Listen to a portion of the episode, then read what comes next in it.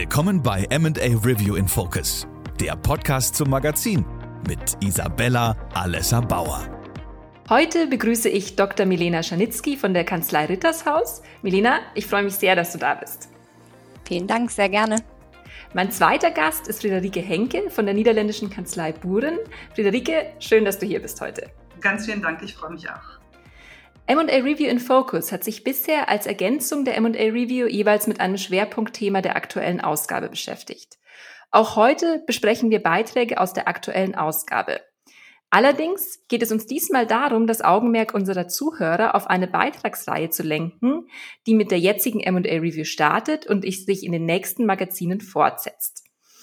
Milena, ihr seid mit der Idee zu dieser Beitragsreihe auf uns zugekommen. Worum geht's?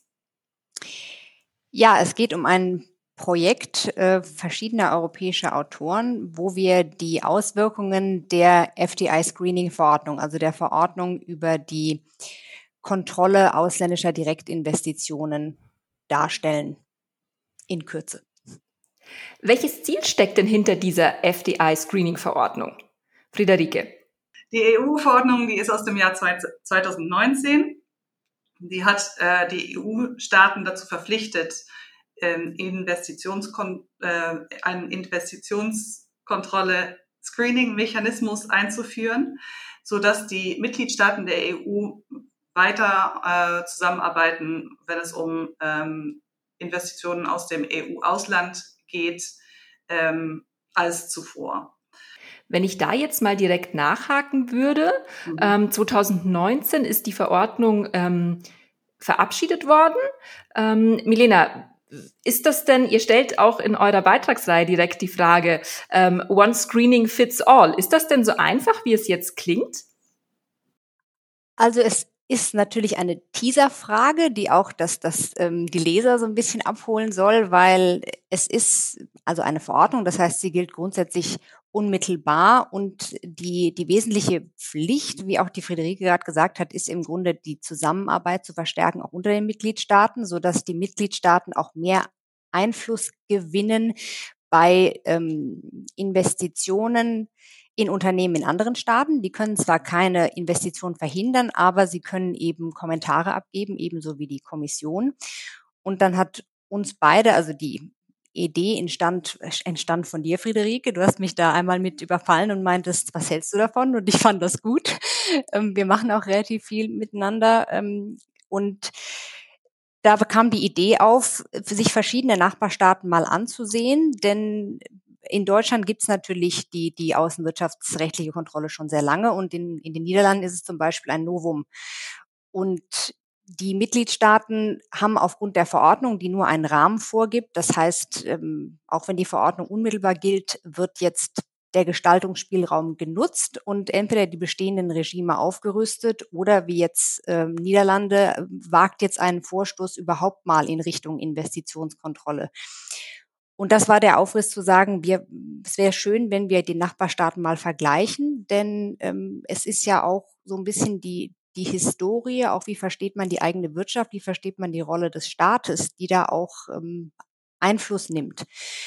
Und ähm, ich denke, am Ende des Beitrags wird man die Frage dann auch beantworten können.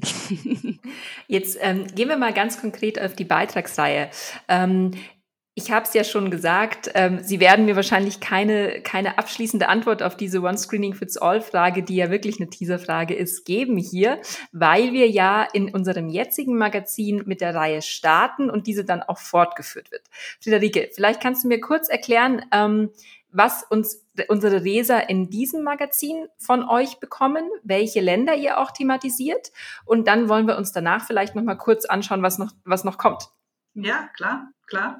Ähm, na gut, die erste, ähm, es, es geht um drei ähm, Ausgaben, ähm, es geht um sechs Länder. Wir beginnen in der ersten Ausgabe mit einer Einführung über die EU-FDI-Screening-Verordnung. Ähm, und im Anschluss gibt es einen äh, Beitrag äh, von Milena zum Überblick der deutschen Investitionskontrolle und die Änderungen, die die EU Verordnung in Deutschland mit sich gebracht hat und zum anderen einen Beitrag von mir äh, mit einem Überblick über die ähm, geltenden, äh, bestehenden wenigen niederländischen Beschränkungen, wenn es um Investitionen geht, äh, und zum anderen eben auch die Auswirkungen ähm, der EU-Verordnung in den Niederlanden und eigentlich im, im Moment nur eine Besprechung eines Gesetzesentwurfs, der vorliegt und der Ende dieses Jahres eingeführt werden soll in den Niederlanden. Ähm, und im Anschluss im, ähm, wage ich dann schon mal einen ersten kurzen äh, Rechtsvergleich. Ich gebe da auch direkt auch äh, Milena noch äh, Credits für. dass dieser Rechtsvergleich ist natürlich gemeinsam entstanden, steht aber in meinem Beitrag.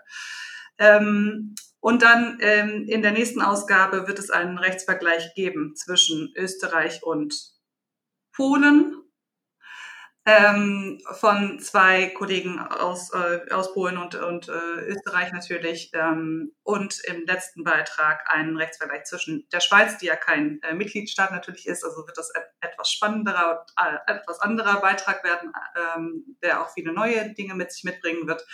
Und also die Schweiz und Frankreich und äh, in dem letzten Beitrag werden wir dann natürlich auch einen Rechtsvergleich zwischen allen sechs ähm, Staaten machen, wobei sich das mit der Schweiz, wie gesagt, etwas schwierig gestaltet, weil die eben ganz anders ist, als die EU-Mitgliedstaaten sind.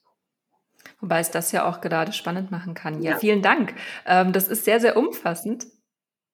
Bitte. Was wir dann, äh, was natürlich für die M&A Review dann insbesondere spannend ist, ist, dass wir gucken, inwiefern ähm, diese ähm, Änderungen und ähm, überhaupt die, das Bestehen der Investitionskontrolle sich auswirkt auf äh, M&A Transaktionen. Okay.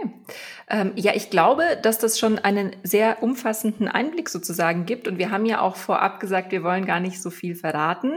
Denn, ähm, liebe Zuhörer, ich gehe davon aus, dass ihr nachlesen möchtet. Ähm, daher fasse ich das abschließend noch einmal kurz zusammen. Die Einführung zur Beitragsreihe sowie die Betrachtung der Umsetzung in Deutschland, den Niederlanden haben wir in der aktuellen M&A Review aufgegriffen und in den kommenden Magazinen folgen jeweils zwei Beiträge einmal Österreich und Polen, einmal Frankreich und die Schweiz und dann wird es eine Abschlussbetrachtung noch geben. In diesem Sinne, ähm, es bleibt spannend, was äh, rund um die FDE-Screening-Verordnung ähm, noch zu lesen sein wird bei uns. Ich sage jetzt an dieser Stelle ähm, Tschüss und danke an Milena und Friederike für eure Zeit und für die spannenden Erkenntnisse. Ganz vielen Dank. Vielen Dank, sehr gerne.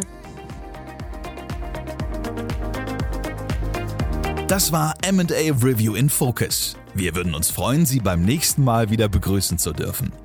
Für aktuelle News und Infos abonnieren Sie unseren Podcast und folgen uns auf LinkedIn. Bis zum nächsten Mal.